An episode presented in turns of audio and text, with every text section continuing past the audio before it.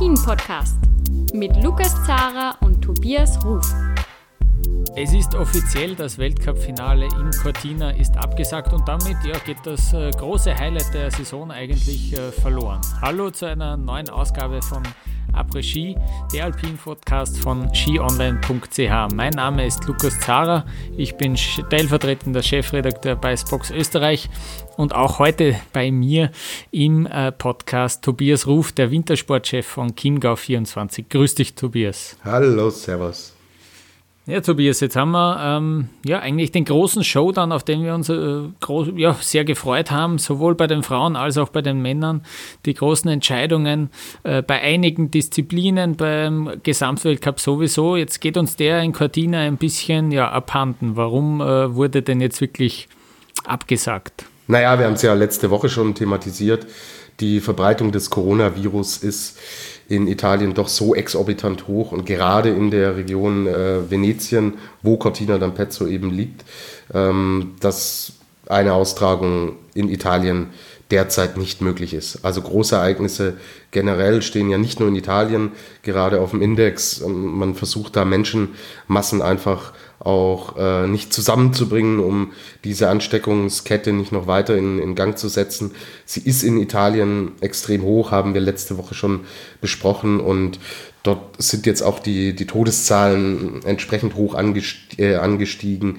Äh, großflächig werden Gebiete ähm, unter Quarantäne gesetzt und in Cortina so ein Mega-Event zu veranstalten, ob mit oder ohne Zuschauer, ist derzeit einfach äh, aufgrund des Virus nicht möglich. Mhm, genau, es gab ja lange die Überlegung, dass man das zumindest austrägt dafür, aber ohne Zuschauer vor Ort, äh, so wie es jetzt auch viele Sportgroßveranstaltungen gibt. Es gibt da Fußball-Champions League-Spiele, die schon fix äh, vor leeren stattfinden werden. Aber jetzt hat man sich eben äh, komplett dazu entschieden, diese, dieses Weltcup-Finale abzusagen. Es war ja für Freitag äh, da so ein bisschen ja eine Entscheidung anberaumt gewesen und dann war es Freitagabend äh, und es gab noch immer irgendwie äh, keine, keine offizielle Meldung. Plötzlich hieß es, am Samstag in der Früh wird die Verkündung sozusagen verbreitet. Ähm, und kurze Zeit später wurde es dann offiziell, dass dieses Weltcup-Finale abgesagt äh, wird.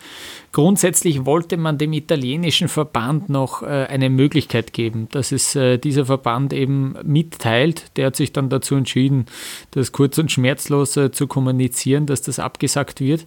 Es gab eben eine Abstimmung im, im FIS Council, in dem Rat, und äh, dort haben sich eigentlich so gut wie alle Verbände gegen eine Austragung äh, ausgesprochen, bis auf den italienischen Verband. Der italienische Verband natürlich, der bekommt da Einnahmen, wenn die Weltcuprennen dort stattfinden. Der hat äh, ja lang darauf hingearbeitet, dieses äh, Weltcup-Finale zu planen. Der hat natürlich großes Interesse gehabt, dieses Weltcup-Finale durchzuführen. Aber äh, ja, das wurde dann abgesagt. Äh, einige Verbände haben dann gemeint, es fällt ihnen schon schwer, überhaupt die Athleten, die Athletinnen äh, dorthin zu schicken. Die können das gar nicht sicherstellen, dass die überhaupt alle hinkommen.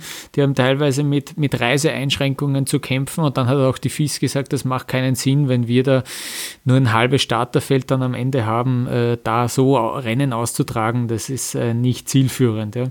Dann gab es natürlich auch die Überlegung, gibt es nicht irgendwie Alternativen, dass man das an Ersatzorten austragt. Äh, einerseits ähm, gab es da die Option mit äh, Quidfiel für die Speedrennen und Aure für die Technikrennen, äh, wo man ja ohnehin jetzt an diesem Wochenende, beziehungsweise die Frauen am nächsten Wochenende in Aure gefahren wäre. Ähm, das ist dann schlicht und einfach auch am Geld gescheitert und da gab es dann äh, doch auch Kritik. Es, wurde, es war finanziell nicht machbar. Ähm, und da gab es Kritik vor allem deswegen, weil die eine oder andere Meinung laut wurde, warum hat die FIS dann nicht eigentlich Geld, das Geld in die Hand genommen und äh, sich eben für diese Organisation äh, ja, äh, ausgesprochen und dieses äh, finanzielle Risiko eben dann selbst übernommen. Äh, könnte man natürlich unter Umständen von so einem großen Weltverband äh, durchaus ja, verlangen, dass sie das sozusagen organisieren. Da gab es vor allem ja, ähm, Kritik. Ich äh, habe gelesen vom Ted Ligeti, der sich natürlich nie mit Kritik äh, zurückhält.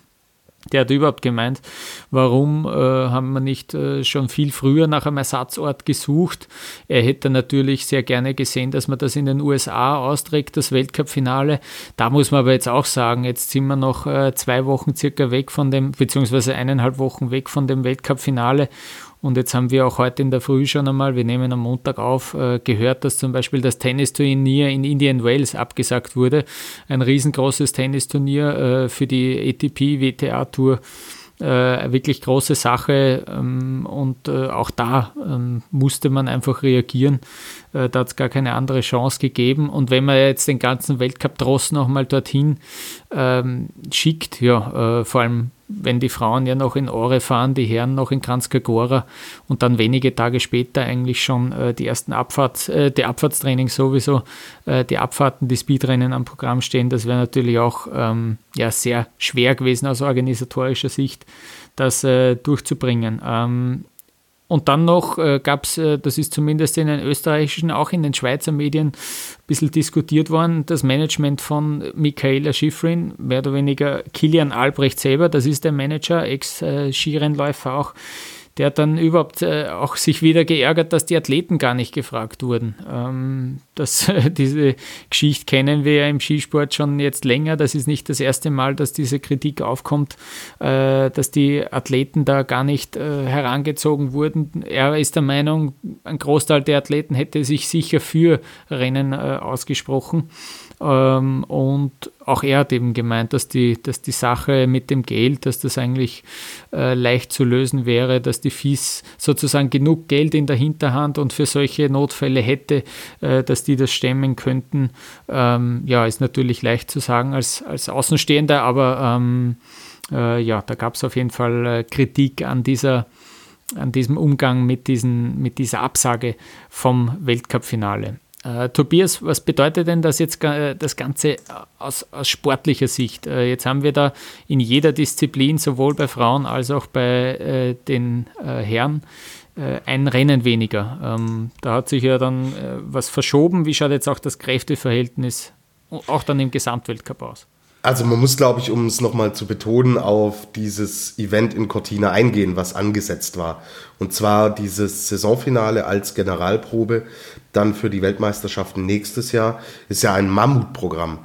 Das heißt, du bist vom 16. bis zum 22. März bist du vor Ort und die ersten zwei Tage wären die Trainings gewesen, die obligatorischen äh, im, im Abfahrtslauf, die Pflicht sind bei den Damen und den Herren. Und danach hättest du vom 18. bis zum 22. März jeden Tag äh, Wettbewerbe gehabt. Ja, das heißt, bei den Herren gehen insgesamt eine Abfahrt, ein Super-G, ein Riesenslalom und ein Slalom verloren. Die sind einfach ersatzlos gestrichen jetzt aus dem Weltcup-Kalender. Und das gleiche gilt für die Damen. Das heißt, wir reden hier über vier Wettbewerbe. Das sind eigentlich zwei Weltcup-Wochenenden, hochgerechnet. Mhm, mhm. ähm, ein Team-Event ist auch noch mit dabei gewesen, aber das spielt ja in die, in die Einzelwertungen, über die wir gleich sprechen, äh, fließt es da nicht mit ein. Aber es fehlen dir dadurch im Endeffekt zwei Weltcup-Wochenenden. So, das sind vier Rennen, hochgerechnet 400 Punkte.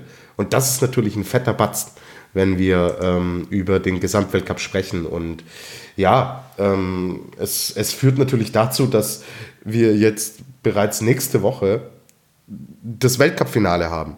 Und hm. darauf wa waren wir alle nicht, nicht äh, okay, man konnte es ja, wir haben es ja schon vermutet, auch letzte Woche, dass da was im Raum steht, aber wenn man so eine Saison langfristig äh, plant, auch als Athlet, überrascht das einen natürlich, ja. Und du bist jetzt in einer Situation, wo es dann am Wochenende in Kranzkagora, wenn wir jetzt mal die Herren, wenn wir bei denen mal anfangen, da kommt es jetzt einfach zum Showdown, ja. Da ist noch ein Riesenslalom und ein Slalom und dann ist die Saison vorbei. Punkt. Also es gibt jetzt zwei Möglichkeiten ähm, für, die, für die drei Jungs, die da noch in der, in der Verlosung sind diesen Gesamtweltcup zu holen und danach ist halt Schluss. So, und äh, wenn wir die Konstellation uns, uns jetzt, mal, jetzt mal vor Augen führen, äh, Alexander Ormut Kilde, der äh, jetzt Zweiter geworden ist bei der Abfahrt in äh, Quidfiel, über die wir dann, denke ich, auch gleich noch sprechen, er führt jetzt wieder im Gesamtweltcup. Ähm, Aber er hat im Endeffekt jetzt die Handlungsmöglichkeit, dass er im äh, Riesenslalom konkurrenzfähig ist. Im Slalom wird es aber dünn werden. Er wird den Slalom fahren, bin ich mir sehr, sehr sicher. Also äh, wenn nach dem Riesenslalom noch nicht alles äh, entschieden ist zwischen den, den ersten dreien, wird er den Slalom fahren. Er hat die äh, Weltcup-Punkte, die es braucht, um dort an den Start zu gehen, die hat er. Also er kann da fahren. Und dann muss er da irgendwie mit einer hohen Startnummer, Startnummer versuchen, das Unmögliche möglich zu machen. Weil er ist zwar vorne, ja, aber es sind 54 Punkte, die äh, Panturo hinter ihm ist. So. Panturo ist in der Ausgangsposition, dass er ein sehr guter Riesenslalomfahrer ist und ein sehr guter Slalomfahrer ist. Kilde ist ein guter Riesenslalomfahrer, aber hat natürlich überhaupt keine Referenzwerte im Slalom. Das heißt, für Kilde, ja, ihm, ihm, gehen jetzt natürlich, geht natürlich die Abfahrt und der Super G, der in Cortina angesetzt war, die gehen ihm total ab. Er hat, er hat keine Paradedisziplin mehr in der Hinterhand, um da noch Punkte zu holen. Also für ihn war es extrem bitter, dass der Super G in Quidfield, dass der abgesagt wurde am Sonntag, weil das wäre nochmal ein Event gewesen, wo er diesen Vorsprung nochmal hätte ausbauen können. Und dann, ja, angenommen, er macht da nochmal und er ist, ist gut in Form und er kann diese Strecke, hat er ja auf der Abfahrt gezeigt, angenommen, er macht da nochmal mal 30, 40, 50 Punkte, alles hypothetisch, ich weiß, aber er macht dann nochmal einige Punkte mehr als, als Pantiro und als Christoffersen, dann setzt er die natürlich auch total unter Druck, was den Weltcup in Kranjskagora angeht. Also für Kilde, äh, wenn wir jetzt Cortina mal ganz rauslassen, war eigentlich diese, diese Super-G-Absage echt schwierig, gell? weil jetzt, äh, er ist zwar vorne, ja, aber gefühlt hat er die Zügel da nicht mehr in, die Hand, in der Hand. Die liegen jetzt bei Pantiro. Und Christoffersen, ich weiß nicht, Lukas, mir fällt schwer, noch dran zu glauben, dass Christoffersen wirklich den Gesamtweltcup noch holen kann.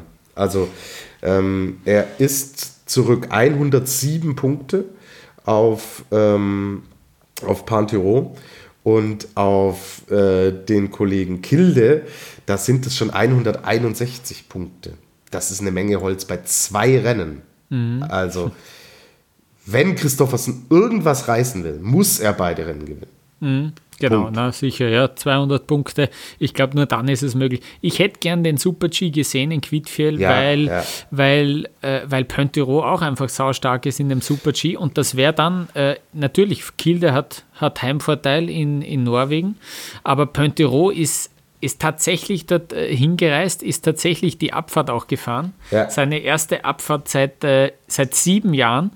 Äh, komplett irre eigentlich. Hat, hat dort in der Abfahrt eigentlich keinen großen Fehler gehabt, aber trotzdem konstant Zeit verloren. Das hat man gesehen in den Gleitpassagen, diese Wellen die, die langen Kurven, die es in Quidfield gegeben hat, vielleicht auch äh, einfach zu, zu sehr abgestochen. Das, was es äh, im Super-G braucht, das, was es im Riesenslalom braucht, das, was aber im, in der Abfahrt überhaupt nicht äh, zu gebrauchen ist, nämlich wirklich da äh, ja, den Ski hart reinzusetzen, dass du auch wirklich ja, den Schwung schnell fertig fährst, vielleicht dann einfach auch zu wenig Tempo mit rausgenommen in die, in die langgezogenen Gleitpassagen danach. Das hat nicht geklappt, aber er hat auf jeden Fall diese Trainings auch mitgenommen in der Vorbereitung auf den Super-G. Der war heiß auf dieses Rennen ja, ja. in Tirol ja, am Sonntag. Ähm, und ja, Kilde, ich meine, der war zweimal Trainingsschnellster in, in der Abfahrt, äh, in, den, in den Trainings in der Woche davor. Ähm, und der war dann richtig angefressen, wie Matthias Meyer, äh, der hat das Rennen da gewonnen, wie der mhm. ihn vorne noch abgefangen hat. Der hat nämlich schon hat, ja, stark damit spekuliert und gerechnet, dass er das Rennen gewinnt. Er hat gewusst, das Rennen ganz im oberen Abschnitt war jetzt nicht perfekt von ihm. Aber der war schon, äh, der war schon richtig heiß drauf, auch diese 100 Punkte äh, mitzunehmen. Und jetzt eben, also ich, ich traue es mich nicht sagen, ja, im Riesenslalom ja, äh, Kilde, wir wissen es, kann da sogar in die Top 5 reinfahren. Pontiro, das ist nicht, das ist nicht fix, dass der das gewinnt. Das nein, ist, nein, nein. Äh, das ist, äh, ja, vielleicht eine Bank fürs Podium, aber da ist dann schon der Unterschied nochmal riesig. Nicht? Wenn du Dritter wirst, 40 äh, Punkte weniger als bei einem Sieg.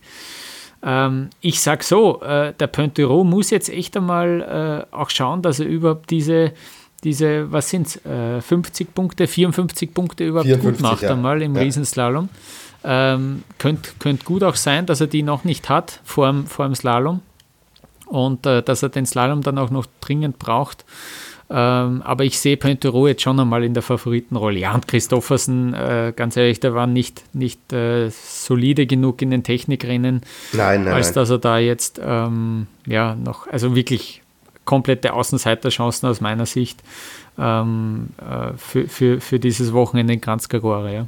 Ja, er, er, war, er, er war schon solide, Christoffersen, aber er hat halt diese, du hast es ja gerade angesprochen, er hat diese Siege einfach nicht geholt. Und du brauchst eine gewisse Anzahl, wenn du nur so wenige Disziplinen fährst wie Christoffersen, dann musst du in diesen Disziplinen Siege, Siege, Siege, Siege, Siege holen.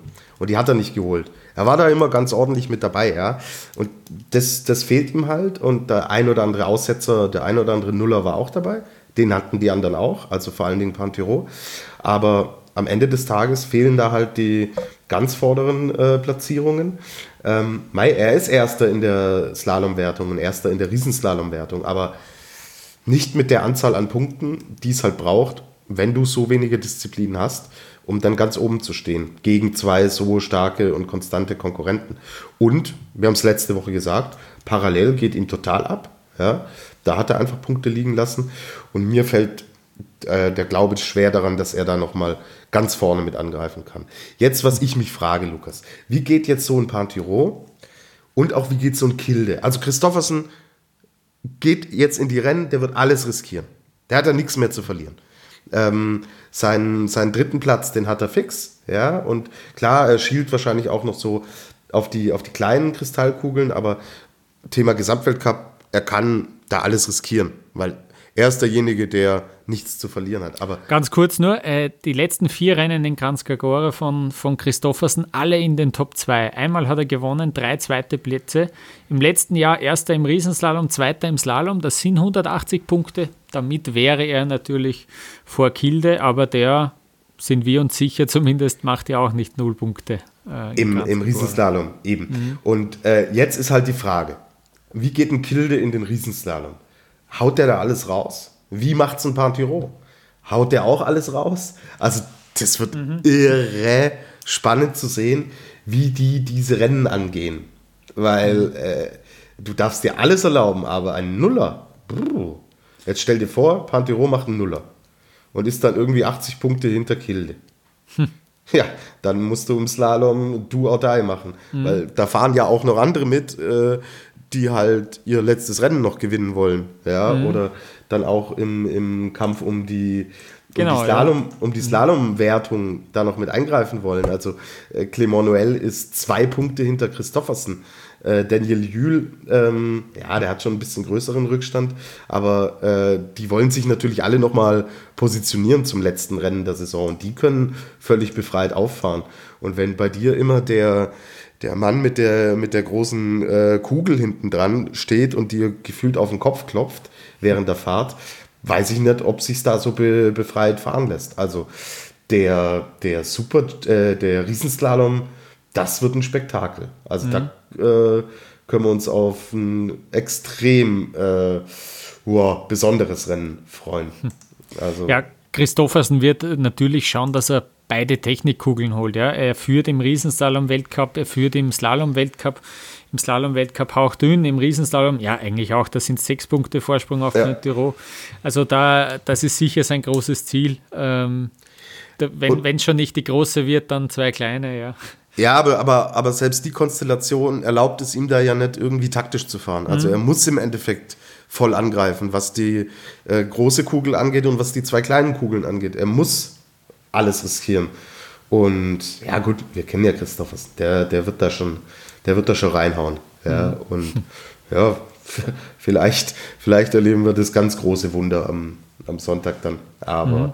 da fehlt, fehlt's mir die, fehlt mir die Vorstellungskraft. Also ähm, vielleicht nochmal zur Einordnung. Am Samstag ist der Riesenslalom um 9.30 Uhr der erste Durchgang, um 12.30 Uhr der zweite Durchgang und äh, gleiche Uhrzeit, also 9.30 Uhr am Sonntag der Slalom erster Lauf und zweiter Lauf um 12.30 Uhr.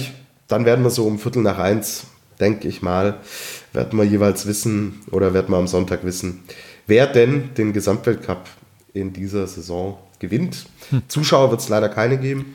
Da gab es jetzt, genau, äh, ja. jetzt vorhin auch noch die Meldung ähm, aus Slowenien, was einmal, einerseits jetzt die, die Rennen in Transkagora, aber auch dann die Skiflug-WM in Planitza betrifft. Ähm, die Events finden statt, aber Zuschauer wird es keine geben. Das mhm. noch als, als Info. Ja, also puh, das wird eine, eine, ein echtes Spektakel jetzt und ja, ich sehe auch Pantiro vorne, aber hast du gedacht, haben, haben wir, als wir uns zur Saisonvorschau in Wien getroffen haben, Lukas, das sind nur die Namen Pantiro Christoffersen gefallen und über Dominik Paris hat man auch noch so ein bisschen gesprochen.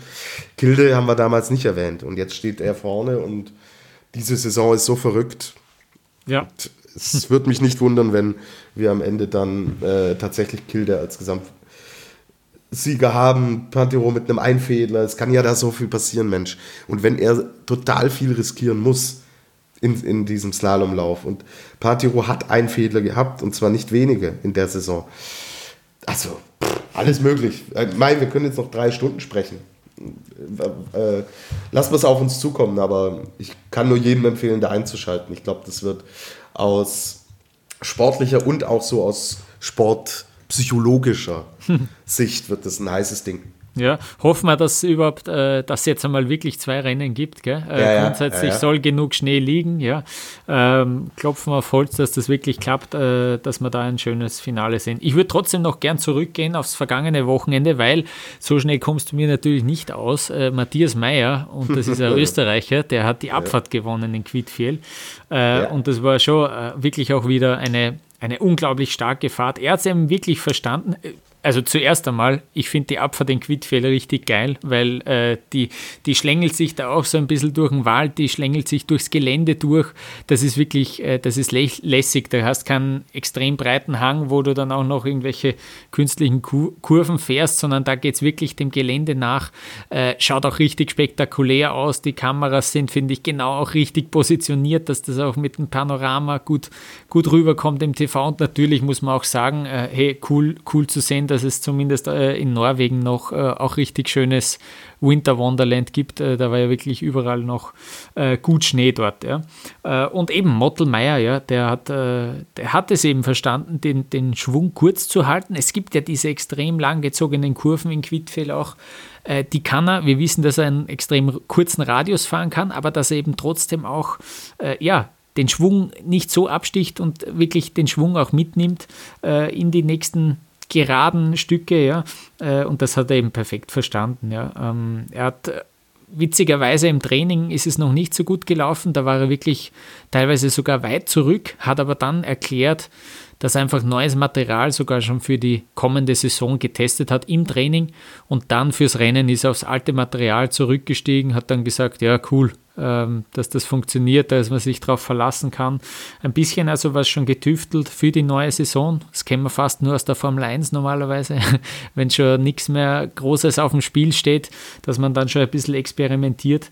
Ähm, und äh, ja, im Rennen hat es dann, dann wirklich gut geklappt. Äh, wir haben auch eine Stimme von Matthias Meyer. Er spricht über das Finale, über Quidfjell und äh, ja, über das Rennen, über die Abfahrt vom Samstag. I always liked uh, the finals, and now the finals are here. So uh, yeah, it feels good to win a race, and uh, to win the last race of the season is always good. Uh, it makes me maybe a little bit more, gives me a little bit more motivation for for next year, and uh, yeah, it's uh, nice to be here. Oh yes, I always try to be the fastest, and it's a very difficult slope. we have a lot of roads, a lot of terrain all in all. And uh, yeah, it's uh, very difficult uh, to beat the Norwegians here. They are very fast, and uh, also Alex had a really good run. But I'm very happy with my performance. Yes. Matthias Meyer also nach äh, seinem Sieg in Kitzbühel äh, und ja dann einer kurzen Krankheit, wo er kurz auch äh, zum Beispiel die Rennen in Garmisch-Partenkirchen ausfa äh, ausfallen hat lassen müssen, aus seiner Sicht, äh, gewinnt er also die Abfahrt äh, von Quidfiel. Äh, auf Platz 2, wir haben es angesprochen, Alexander Amot Kilde, am Ende haben 14 Hundertstel gefehlt, dem Norweger. Zwei Bestzeiten schon im Training gefahren. Äh, ja, und im Rennen auch eine wirklich starke Leistung gezeigt. Äh, er hat sich vor allem im unteren Streckenabschnitt dann absetzen können.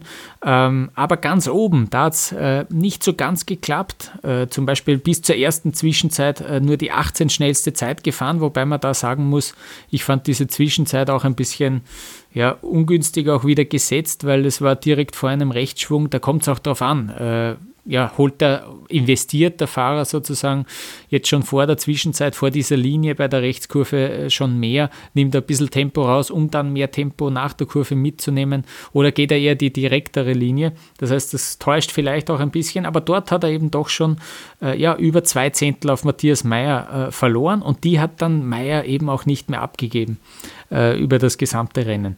Äh, grundsätzlich war es für Kilde überhaupt der erste Podestplatz erst in seiner Heimat äh, in Quidfell. Er hat immer wieder gute Rennen dort gezeigt, aber aufs Podest hat er es noch nie geschafft.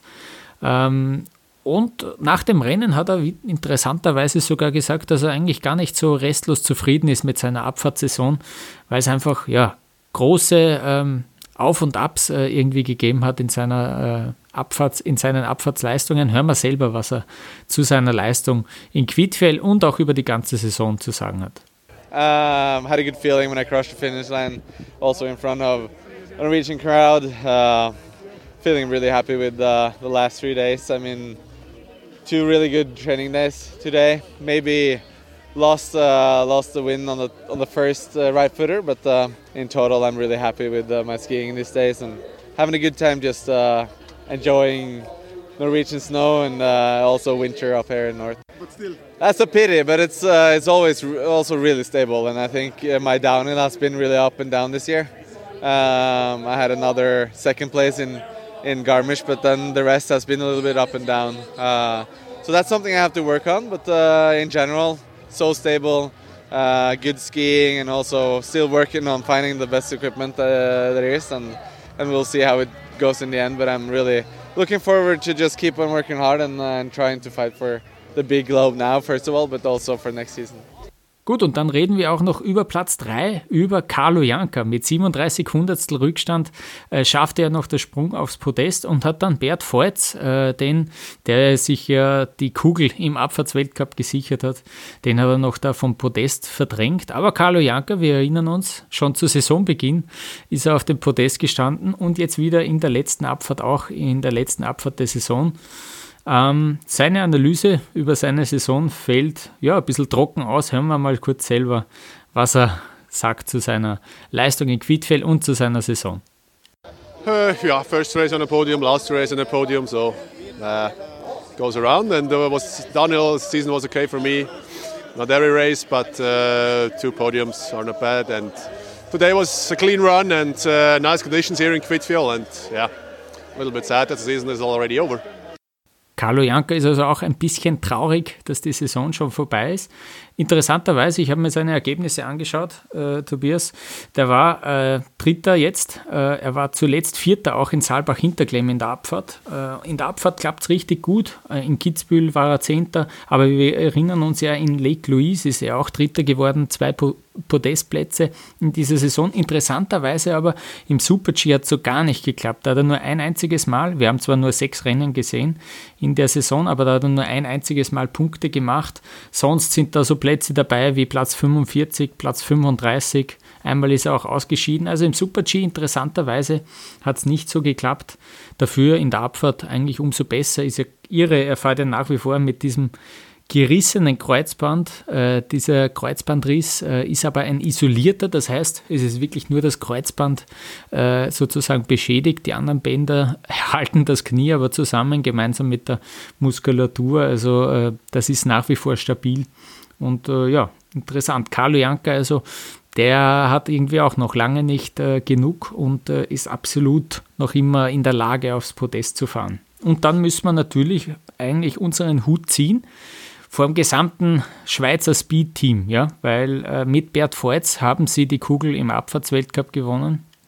Und dadurch, dass der Super-G am Sonntag dann abgesagt wurde, stand Mauro Kavietzel äh, als Sieger im Super-G-Weltcup fest. Ähm, ja, Der hat einen hauchdünnen Vorsprung auf Vincent Griechmeier da nach Hause gebracht. Am Ende waren es drei Punkte, die der Schweizer vorn war.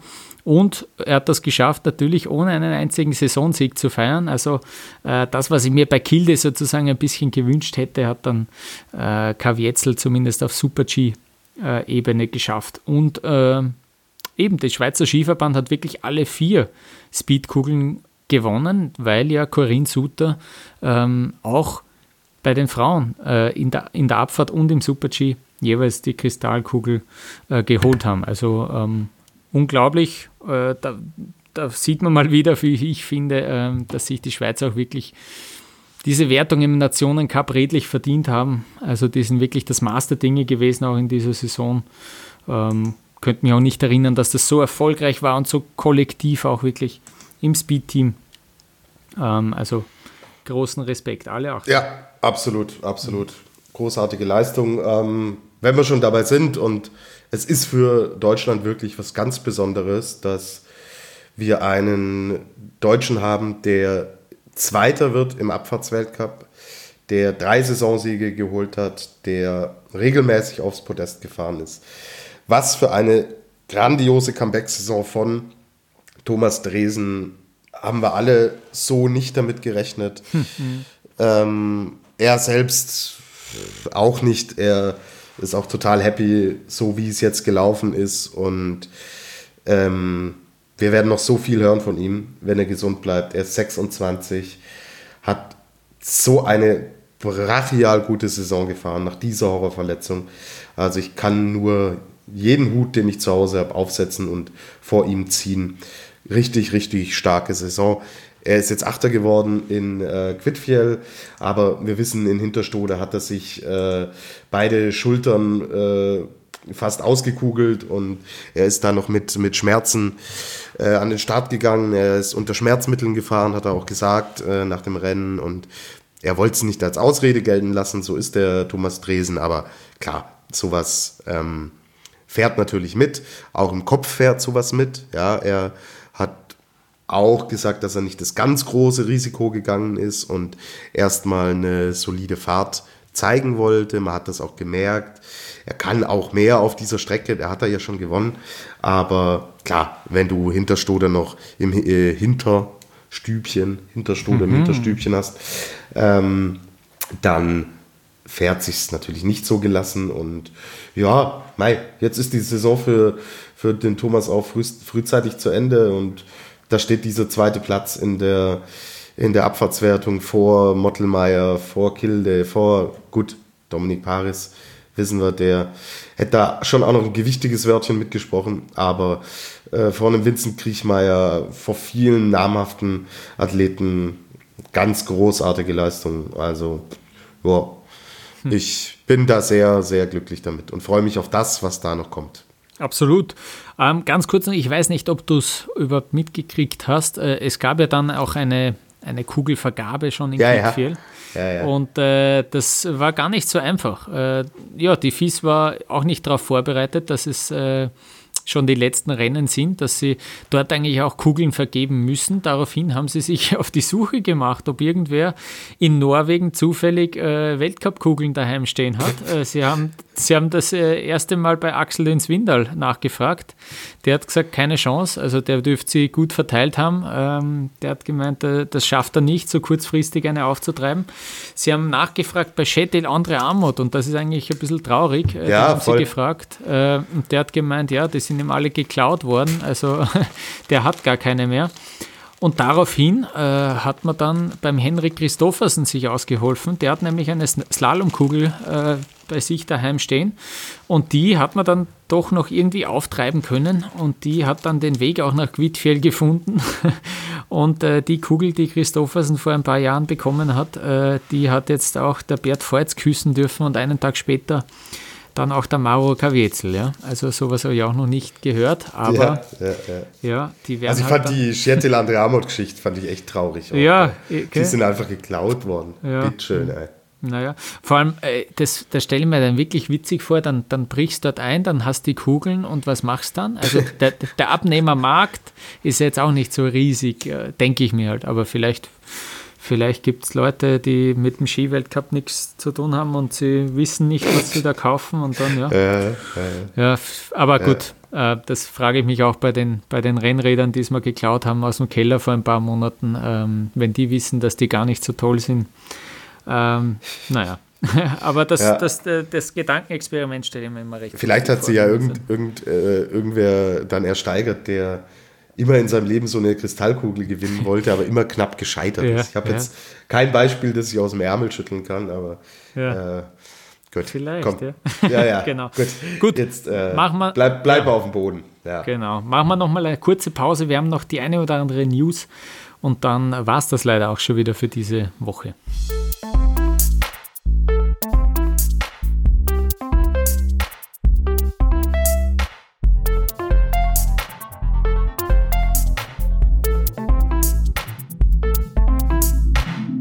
Es hat nur ein Rennen gegeben am Wochenende, aber wir haben einen Felix der Woche, den wir vergeben wollen, trotzdem. Und ähm, ja, der geht auch an die Schweiz. Sie haben zwar schon vier Kristallkugeln jetzt äh, bekommen, aber äh, Felix der Woche geht sich auch noch aus. Und zwar Cedric Oxner, ein ganz junger, ein 21-jähriger Athlet, der hat sein Weltcup-Debüt gefeiert und äh, ja, so nebenbei ist er bei seinem ersten Weltcuprennen auf Platz 23 gefahren, ist da zum Beispiel vor Josef Ferstl, Marco Odermatt oder Andreas Sander geblieben, vor wirklich arrivierten Athleten, beziehungsweise Odermatt auch noch nicht so routiniert, aber wirklich auch schon äh, ja, bekannte Namen und deswegen würde ich sagen, äh, ziehen wir den Hut und geben den Felix der Woche an Cedric Oxner. Jawohl. Perfekt. Gut, und jetzt haben wir über die Frauen eigentlich so gut wie noch gar nicht gesprochen. Äh, die haben ja noch drei Rennen vor sich. Es geht jetzt noch an einem Wochenende so richtig zur Sache. Da wollen wir zumindest fünf Rennen sehen. Ähm, ja, bei den Frauen, da ist äh, bis auf die zwei Speedkugeln jetzt auch noch nichts entschieden. Äh, da haben wir auch noch immer äh, Entscheidungen vor uns. Äh, Tobias, wer ist denn da so? Ja, die Ausgangslage hat sich natürlich im Vergleich zur letzten Woche nicht geändert, aber wer ist denn da so die Favoritin? Genau, schauen wir vielleicht zuerst äh, auf das Programm in Ore. Und zwar haben wir einen Parallelslalom, der am äh, Freitag ausgetragen wird. Ne, am Donnerstag schon. Am Donnerstag. genau. Dann äh, ist am Freitag der Riesenslalom und am Samstag ist der Slalom. So, jetzt gestaltet sich die Geschichte um den Gesamtweltcup. Wie bei den Herren haben wir drei Leute, die in der Verlosung sind. Federica Brignone führt. 153 Punkte vor Michaela Schifrin und 189 Punkte vor Petra Vlhova. Okay, wir haben drei Rennen. Ist natürlich mehr Spielraum. Es sind Rennen. mm, Okay, wir, wir müssen, glaube ich, jetzt erstmal so anfangen. Michaela Schifrin ist in Europa, hat aber nie konkret angekündigt, dass sie Rennen fahren wird. Ja, das ist Aber, auch, das ist auch äh, mein der- Verständnis, genau, ja. Mhm. Genau. Aber es ist gut möglich und es ist nicht auszuschließen, dass sie in Ore fährt. Sie war lange nicht dabei im Weltcup jetzt. Wie ist sie in Form? Ja. Michaela Schifrin ist ja zuzutrauen, dass sie, zu, äh, dass sie kommt und dass sie alles wieder gewinnt. So. Also, das ist ihr zuzutrauen, aber was so was beim, bei ihr hinterlässt, keine Ahnung, will ich jetzt auch nicht spekulieren. Und ab dem Moment ist es dann natürlich auch ganz, ganz schwer, jetzt da eine Prognose abzugeben. Ähm, vielleicht, wenn wir jetzt mal äh, Brin, Brignone gegen Vlhova sehen, ähm, ja, 189 Punkte sind schon echt viel. Vor allen Dingen, weil die Federica Brignone extrem stark im Riesenslalom ist Ja. und ähm, Parallel-Events auch kann. Ja, und ähm, auch im Slalom keinen Nuller machen wird. Das heißt, äh, für Vlhova gilt im Endeffekt das, was für, was für Christoffersen gilt, alles oder nichts. Ja? Aber gut, Petra Vlhova, äh, die kann äh, bei einem äh, slowakischen Hobbyrennen mitfahren, die fährt immer alles oder nichts. Ja, ist, ja, ja, ist, ja, ist ja so, Lukas. Komm. Ähm, und deswegen wird sich da an ihrem Mindset, muss sie gar nicht viel ändern. Aber klar hat sie da natürlich das alles auch im Hinterkopf und die Chance ist da. sie hat nicht viele Punkte Rückstand auf Schifrin, aber 189. Da müsste Brignone ein ganz, ganz rabenschwarzes, es ist ja kein Wochenende, ihr, ihr wisst, was ich meine, aber diese drei Tage müssten extrem schlecht für sie laufen, dass da die äh, Vlhova noch vorbeizieht. Und ja, wenn Schifrin volle Leistungsfähigkeit hat, dann nehmen die zwei sich ja im Slalom auch irgendwie gegenseitig Punkte weg. Also eine davon wird dann eh ablassen müssen. Ich wage mich da jetzt zu keiner großen Prognose hinreißen lassen, aber 153 Punkte Vorsprung ist natürlich ein Brett, was Brignone da mitbringt. Und ja, mhm.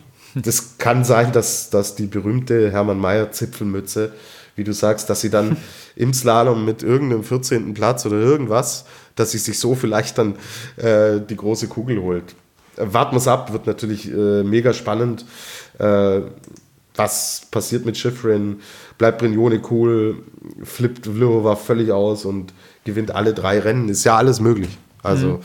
Ähm, auch hier einschalten wird, wird ein Spektakel und da wirst du auch mal ein Parallelevent haben, wo die wirklich alles reinhauen und alles investieren werden. Also ähm, so ja, schwammig, wie das wieder lief mit den Parallelrennen in der Saison, aber das wird nochmal ein Hingucker jetzt, ähm, das wir da erleben werden. Vor allem, es geht ja noch auch um diese Disziplinenwertungen. Mhm. Da ist zum Beispiel Vluhova im Slalom 20 Punkte vor Schifrin. Das wird sicher auch ihr großes Ziel sein von der Michaela Schifrin, dass sie da zumindest einmal diese Wertung gewinnt.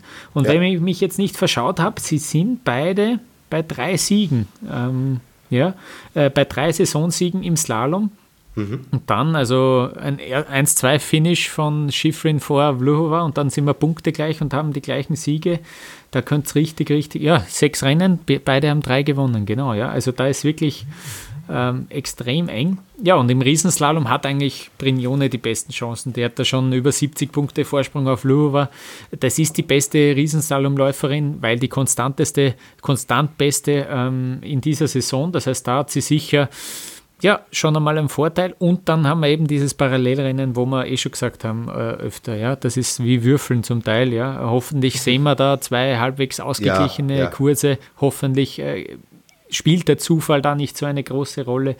Und dann, äh, ja, äh, Vlu war zum Beispiel schon mal ein, ein äh, Parallelrennen äh, in dieser Saison gewonnen. Also schauen wir, ja. Ähm, die, die können das natürlich, äh, glaube ich, alle. Da sind wir uns eh einig. Äh, Brignone kann da sicher auch gut mitfahren und Schifrin sowieso. Ja. Ähm, wird, auf jeden Fall, wird auf jeden Fall sehr, sehr spannend auch. Ja. Genau. Gut, noch ganz kurze äh, News zum, zum Ende. Nils Hintermann hat sich im Training verletzt in Quidfiel, äh, ist da vorzeitig abgereist. Man hat sich ein bisschen schon gefürchtet vor einer Diagnose im linken Knie, aber ähm, er dürfte sich das nur überdehnt haben. Es gibt keine schwerere Verletzung, ähm, aber er hat eben nicht antreten können. Dafür ist Urs Krienbühl äh, zurückgekommen in Quidfiel, ist in die Top 20 immerhin gefahren.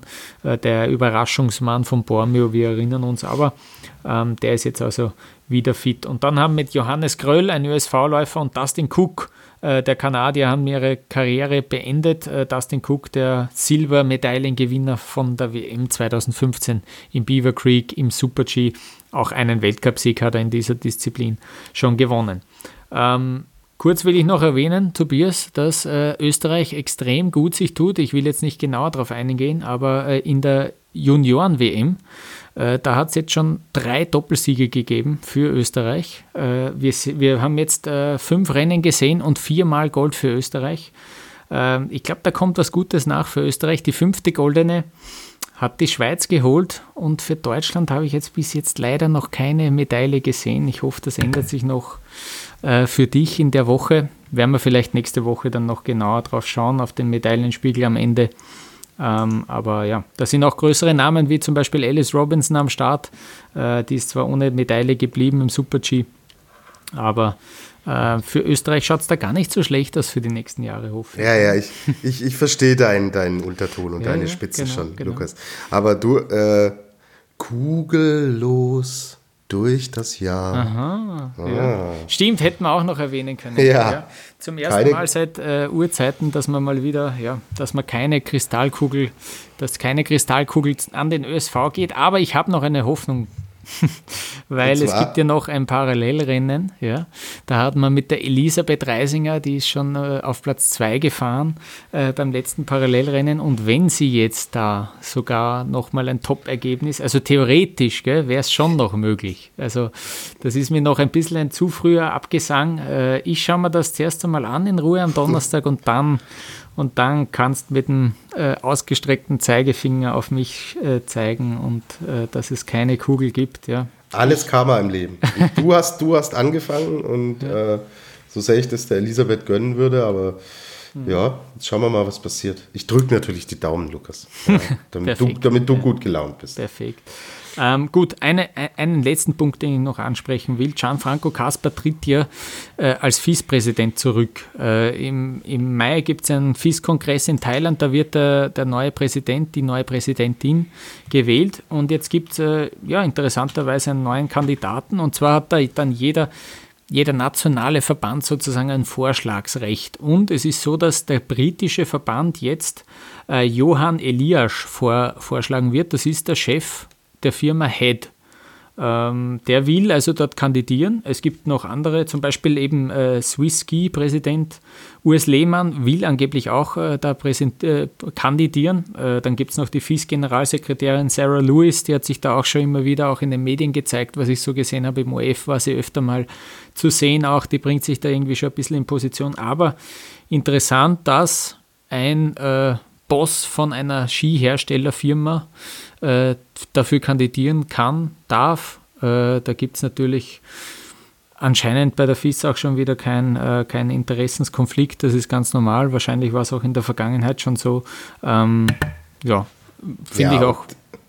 Die geradeste Optik, sage ich jetzt einmal, macht es nicht. nicht? Na, aber, und äh, dass, dass ein äh, ein äh, Kongress des Internationalen Skiverbandes in Thailand ja, stattfindet, das finde ich schon auch witzig. Das, das wäre wär ja. wie wenn sich äh, die, die deutsche Vegan-Gesellschaft in einem Schlachthof treffen mm, würde genau, zu ihrer Jahresversammlung. Also, ja. Viele Leute, alte Leute. weiße Männer, die Ende Mai nach Thailand fliegen und dort sauber. über und dort über, ja, genau. Naja, interessant. Oder auch über den Klimawandel da natürlich dann. Äh, Wahrscheinlich, ja. Ja, genau. sich ganz große Sorgen machen genau. werden und ähm, ja, ja, dann fliegen wir alle mal nach Thailand. Gell? Genau, passt na schon. passt. Ja. Aber davor äh, schauen wir noch nach Ore, schauen wir noch nach Kranzkagora. Unbedingt. Haben hoffentlich fünf schöne Rennen, wo wir wirklich nochmal über Sportliche reden können. Äh, wir melden uns auf jeden Fall, wir schauen uns das an, melden uns dann nächste Woche wieder. Ähm, für diese Woche war es das äh, mit Après Ski, der Alpin-Podcast von skionline.ch. Gebt uns Feedback, schreibt uns äh, mit Wünschen, Vorschlägen, äh, Beschwerden. Äh, ihr könnt uns auf Instagram, auf Twitter und auf Facebook unter Après Ski Podcast äh, finden und äh, abonnieren könnt uns sowieso auf Spotify, auf Apple Podcasts, überall sozusagen. Wir würden uns sehr freuen. Und in diesem Sinne bis nächste Woche. Ciao.